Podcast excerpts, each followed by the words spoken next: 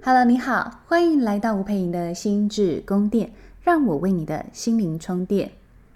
最近因为我朋友的推荐，我去看了一部呃 Netflix 的实境秀，听说好像是四月中左右才刚上映的，还很新哦，所以你可能也还没有开始 follow 到。那我已经把它全部的影集看完了，因为其实没有太多。那它是呃一个叫做 Remy 的一个。呃，应该是印度裔的美国人哦，我觉得他真的很酷。他就是生活在美国，然后帮助非常多人，就是成为他们的财务顾问，然后去了解他们金钱的漏洞啦，或者是去了解说他们的财务分配上、债务上，哈，他们理财能力、理债能力到底发生了什么问题，然后。呃，还有去呃帮助他们去澄清他们的一个金钱观和理钱观哈，就是理财观了。因为他其实一直说那个他们内心的 money of psychology 其实是最难改变的一件事情哈。他们怎么看待钱？他们跟金钱的关系是什么？啊，我觉得就是在看这些影集的时候，我自己心里有非常多的感触。然后我觉得，其实他里面所采访的哈，或来求助的每一个人哈，或者是每一个家庭哈，因为有好几个他们是以 couple 的形式哈，伴侣的形式前来哈，找那个 Remit 去帮忙他们。那我今天想要跟大家分享哈，因为其实我已经把它看过一轮了，然后为了来制作这些 podcast，我又重新的。呃，针对其中的一个呃一个求助者哈，去再全部把他的那个部分再看一次，然后再重新把他的资料整理一下，来分享给你们哈。因为我猜，其实有很多人都很希望自己可以财富自由，呃，或者是希望自己至少我想要买什么东西，我可以不用有这么多的顾忌，或不用这么强大的一个愧疚感在里头。那我们要怎么帮忙自己走到那个状态？哈，其实，在 Remy 的观点里头，其实很重要一件事情就是理性的规划。啊，他说，当你有能力去理性的规划的时候，你会发现，其实你可以好好的掌控金钱这件事情，可以带给你很多的自信。而当你啊失去了对金钱的掌控感，例如，好，问问大家，哦，信用卡账单来的时候。你可以很自在、很安心的打开它吗？哦，我记得我自己也是有一段时间，我觉得哦，信用卡每次要打开账单的时候，都要呼吸一下，深呼吸一口气，想说哦天哪，真不晓得这一次会不会又敲崩哈，会不会又超出了？哦，如果那一段时间觉得自己买的东西比较多啊，或者是旅行计划比较多的时候，都会觉得打开的时候都会有点紧张哦。我不知道你是不是跟我一样有这样的镜头哈？那如果有哈，我今天就来跟大家分享这个案例哈，它是其中。呃的其中一个叫做 Frank 的一个男生哈，他是一个呃黑人男孩哦。那他其实在呃这个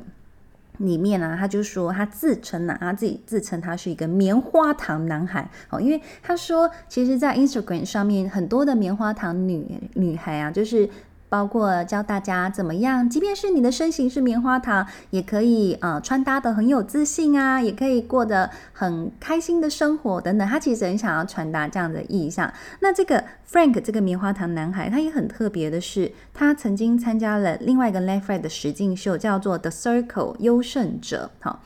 他是 The Circle 里头的优胜者。那 The Circle 是干嘛的呢？它是一个素人网红生死斗，哈，就是就是八个，如果你很会运用你的那个社交媒体的，他们就把你关在一个房子里头。当然我还没有看，我觉得因为这个呃，就是。Rich Life 这个攻呃，这我我现在要跟大家分享的这个叫做 那个致富攻略哈，就是 How to Get Rich Life 哈，然后它里头就是请到了这样子的一个 Frank 这样的男孩哈，那因为这样我就觉得好想去看 The Circle 哦，因为他好像是讲了八个人，然后进到了一个房子里头，然后大家就想办法在社群媒体上面成为那个呃，就是 KOL，就是最有影响力的那个人。那那你优胜的人呢？你可以获得很高的奖金。那这个 Frank 就是拿到了奖金。你知道奖金有多少吗？总共有十五万美金，哎哎，其实是一个还不错的数字哦，十五万美金哈，等同于新台币四百五十万喽哦。那当然，他来求助 Remedy 的时候啊，其实 Remedy 都会在前面就先看了这一些人他们的所有的债务资料啦、信用卡资料啦，好，或者是他们的行动支付啊等等，他会去从这里头去看到很这个人。大概的一个金钱的轮廓，他到底都都是用什么样的方式在消费啦？消费的习惯怎么样啊？哦，然后他的呃支出跟收入是不是有平衡呢？他有哪一些呃收入的那个门路啊？他的固定薪水啦，哦，或者他的投资啦，或者他自己的斜杠啊，就是主业之外的额外收入等等的，其实 Remy 都会在前面的过程当中，就是呃一个通盘性的理解。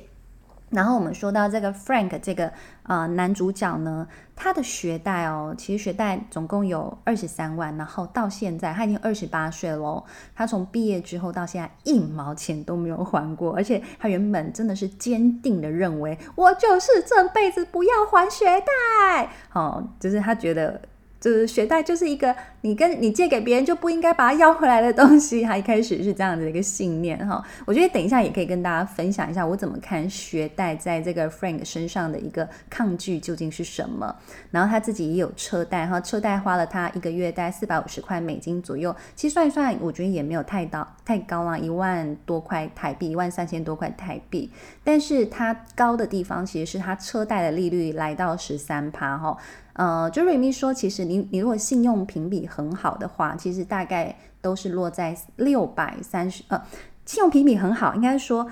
呃，一般人都是落在六趴到七趴左右。啊、可是因为呃，这个 Frank 他的信用评比很低，大概来到数字，在美国的数字六百三十八，哦，应该是一个很不好的数字。因为我不知道台湾有没有这样的信用评比，因为我是不太了解啦。那我自己车贷的状况，我记得当时银行开给我的车贷的数字就是不到两趴，哦，就是一点一点多趴，哦，然后我就是随时可以还清我的车贷这样子一个情况。好，那。当他去跟 Remy 讨论到车贷的时候，他的心理感受就非常不好，就觉得我十三趴，其他人六七趴，好像我就是一个就是低人一等的感觉。然后他其实心里是非常不舒服的。啊，我想其实呃，在跟人讨论财务这件事情的时候，其实真的很像是脱光光给别人跨很很哦，就是看得一清二楚的感受。所以对当事人来说，其实是会产生很多的不舒服跟羞愧感。所以我觉得其实 Frank 也很不容易，就是很愿意去把自己敞开。然后其实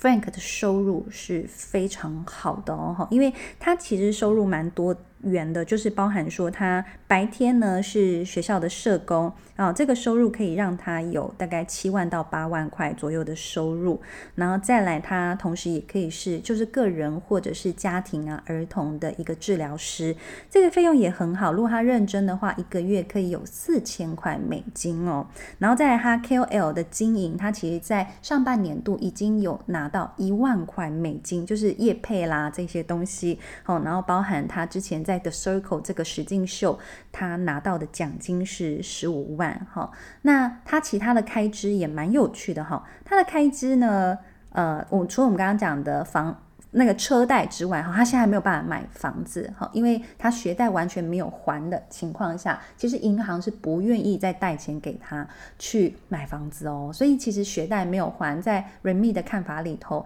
它是一个你一定要想办法解决的，你不能把它带进棺材里头。好，然后这个 Frank 他的。那个住的费用其实也没有到很多，他大概花每一个月八百块美金在在租房子，可是四百块呢在买衣服，哈，甚至超过，因为听说他就是一个工作完之后就很容易买了一双名牌鞋，然后他朋友爆料哈，就是希望 Remy 可以让这个 Frank 可以更加的在财务上自律一点哦，好，因为其实他们朋友都看到他其实真的很爱花钱，然后特别是呃，他是一个很需要跟朋友约吃早午餐，好。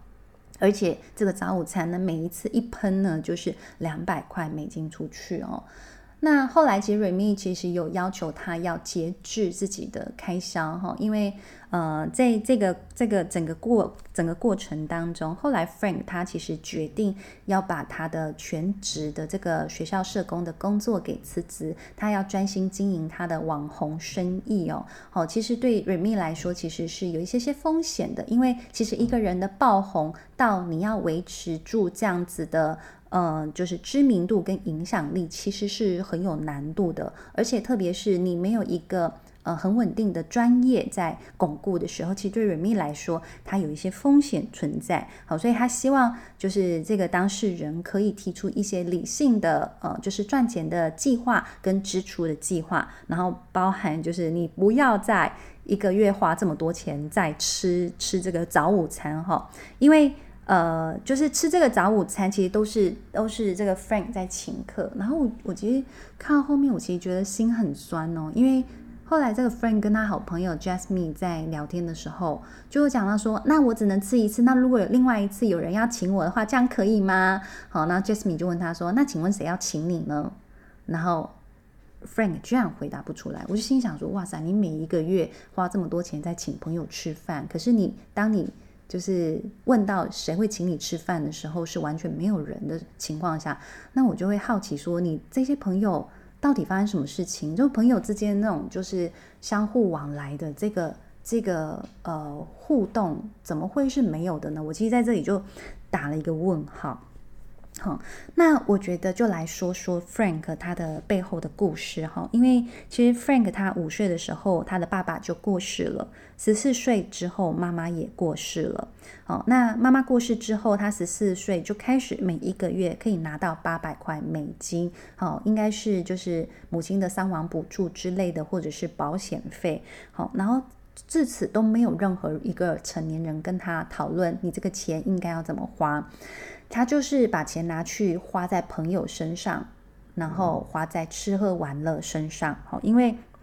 他其实就说他很想要抚慰他自己失去母亲的伤痛，然后他就会买东西给自己，或买衣服给朋友，或请大家吃麦当劳等等的。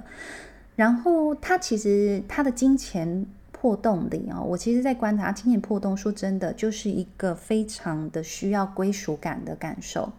所以其实啊，其实这个 Frank 他花很多钱在赚取友谊上面，可是我就会发现，其实当他这些友谊其实并没有真正赚取到了，其实其实也许啦，他我觉得他赚到了很多是。当下快乐的感觉，因为他的那一群朋友其实就嘻嘻哈哈，很会跟他就是就是逗得很开心。那其实是一种当下的快乐，但它并不是一个真实的稳定的归属感来源，所以钱会一直一直喷出去的。然后其实呃他自己本身也很害怕无家可归的感觉，所以钱进来的时候啊，我觉得他的恐惧感就会提升，然后钱就像带刺一样，他就很需要赶快把这个钱花掉，然后去换。的一种及时的快乐的感觉，啊，所以我其实，在看他的故事的时候，我心里其实是是有一些些难过的，哦，那我觉得，假设换作是我，哦，如果有一个这样的人来找我谈他金钱的课题，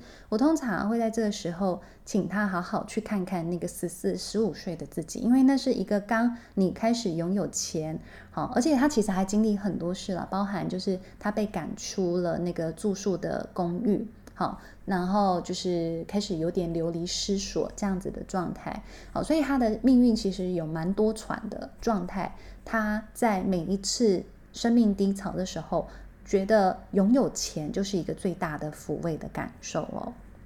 好，那如果换作是我，我在陪伴这样子的一个一个案主的时候，其实我就会陪他去看当时那个十四五岁刚失去妈妈的那个状态哦，因为其实那可能是他人生当中其实最空虚的，因为其实你少了一个最稳定爱你的来源的时候，其实心里的那个空洞感受会非常的强烈哦。那在这个非常强烈里，好，我们已经成人了，我们已经开始看到，哎，其实。这个 Frank 他，我觉得他其实很厉害啊，他这样子，呃，外快哦，就是他的他的这个，他二十八岁，你看哦，好，他的正职的收入期可以来到七八万块美金，好，然后他的其他的呃业外的收入其实也可能来到五万块美金，所以意思是他的整个这样子总 total，如果很认真、很认真工作的时候，他总 total 一一年的收入可以来到 maybe 十二万到十三万美金这么多，哦，大概其实折合台币三四百万的一个年收入的情况，可是他却常常就是会觉得自己所剩无几，而且会透支的情况。好，那我就会希望，就是这个成年之后的 Frank 可以来跟这个青少年时期的 Frank 讲话，因为其实当他花钱的时候，说真的，他从十四岁到二十八岁，这十四年过去，他已经有十四年的这样的消费习惯跟消费的心态，其实意味着他到现在的消费的方式还停留在那个刚失去妈妈的青少年小孩的情况。好，可是如果一个成年的 Frank，开始看到哇，天哪！我只要认真，我其实是非常有能力养活自己，而且非常有能力让自己过得好，并且非常有能力保护自己不再流露街头的情况。这个成人的自己可不可以来跟青少年的自己好好来一番促膝长谈呢？我觉得如果能够做到这件事情，其实说真的，我我觉得对 Frank 本身那种心灵的安顿感，甚至自己给予自己归属感的这样子的力道，我觉得就会变得非常非常的大。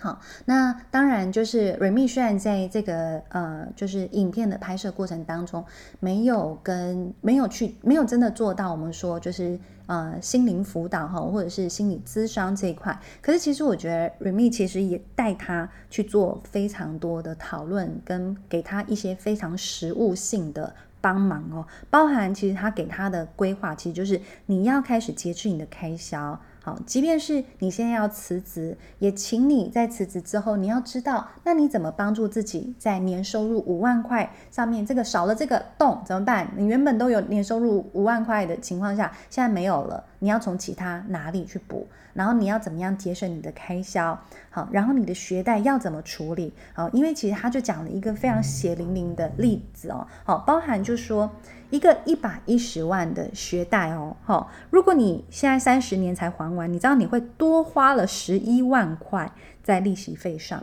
好，可是其实有很多就是这样的贷款机构，他们都会有很多你可以重新贷款或者是减免等等这样子的一个机制存在。所以其实如果当你愿意正视起这个。贷款的这个问题的时候，你打电话给贷款机构，好好去跟他们讨论你自己接下来你的理债的规划，其实他都有机会帮你减免个几千块哦。Remi 是这样说哈，但因为因为我其实从来没有没有就是了解这个贷款这个东西，但我想其实在信用卡上，其实信用卡也有类似这样子的一个机制。好，那我想今天就是跟大家分享 Frank 的这个故事啦。我我觉得其实也蛮辛苦的，就是 Frank 可能他到现在心里还住着一个小男孩。好，那现在也许是一个二十八岁的成年成年的男人，希望让自己接下来人生可以越走越稳定。而其实这个 Frank 他自己也讲到，他希望他之所以会找人命最重要的原因是他希望他不是。呃，为了这样子的生活而拼命努力赚钱哦，因为恐惧而努力的赚钱。他希望有一天呢，他能够做到所谓的钱滚钱，就是就是 money work for me，好，就是。哦，不是 I work for money，不是我为了钱工作，而是钱可以为我工作了。哦，那其实就要很好的完善的一个财务规划。好，那再来就是他希望他在花钱的时候不用再有那些很担心。好，其实简单讲，我觉得他就是想要财富自由啦。好，他希望真的可以在度假的时候，或者是想要买一些奢侈品的时候，他有这样子的余裕，而不会觉得愧疚感。好，那。呃，我觉得在整个这样子的流程里头，我看到其实 Remi 也帮忙，呃，帮忙 这个 Frank 很多，包含他一一到那个 Frank 家里，就看到有一整叠的那个账单在那里，就说那一那一大堆信是什么？来吧，我们把那些信都拆开来。哦，我不知道大家有没有这种经验哈、哦，就是就是他就帮他把那个信拆开来哈，包含就是一张一张看。然后还看到说什么？天呐，你现在这个状况，你还想要去申请支票？不可以申请支票哦，那都是一个骗人的手法哈、哦，就是让你想要你的金钱的破洞越来越大，所以他就一个一个把它撕掉了。好，然后甚至那种几十块的那个呃账单啦，几百块的账单，他都要求 Frank 现在立刻用几秒钟把它处理掉。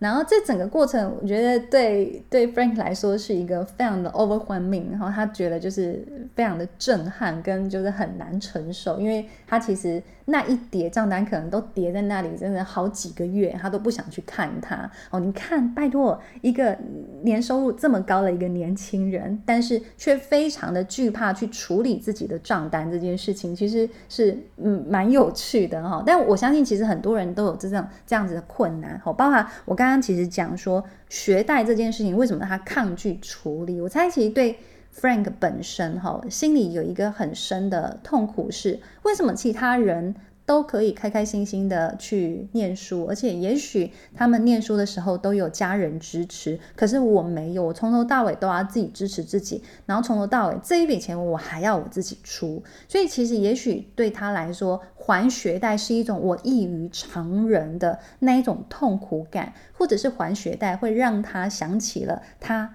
曾经一度无父无母哈，一即便虽然到现在还是，就是会让他想起他是一个无父无母的。这样子的一个可怜的孩子，好，或者是低人一等的孩子，所以碰到这一笔钱的时候，其实也许他的心理抗拒会跟这个东西是有关联性的。好，所以我觉得其实整个故事，每每一个人的故事都很触发我们去想很多事情哈。那这就是我在这个呃，就是致富攻略哈，跟 Frank 这个人身上看到的一些状况哈，我觉得就分享给大家。那就是当我分享的时候，我就发现，哎，就是采石的。出版社，才是出版社的编辑就赶快来讯息跟我说啊，他们有出了一本书，叫做《从零开始》。打造财务自由的致富系统，真的就是 Remy 他的书，哦而且 Remy 他的书其实在台湾已经上市了。就是我刚刚跟大家讲，从零开始打造财富自由的致富系统哦。我后面呢也会再跟大家继续分享这个致富攻略，他其他人的故事，因为我觉得真的是很有趣、很可爱，而且里头有很多就是心理相关的东西，可以跟大家更多的探索。好，那如果你听了我们这一集，你觉得真的非常有意思哦，你想要就是多聊。了解就是财富里头有哪一些破坏性信念啦、啊？哦、呃，我自己哎，真的我有一些金钱的创伤跟恐惧，怎么办？那我要怎么去采启动我自己的致富潜能呢？好，我们在大概二月、三月的时候，其实爱心你已经有开过一堂课哦，叫做呃财富的心想事成哦。那我会把更多的资讯栏放在呃更多的资讯放在我们资讯栏里头哦，因为那已经是我们上过的课程。如果你有兴兴趣的话，你也可以参加课程的回放，加入我们后续的探讨哦，都是非常欢迎大家对自己的呃财务系统的信念呐、哦，或者是伤痛有更多更深一层的理解跟探索啊、或者是你也可以买这个从零开始打造财务自由的致富系统，由采石文化出版的这本书，把它买回家看，也许你也会有更多的看见跟发现喽。好啊，谢谢你的收听，我们下次见喽，大家拜拜。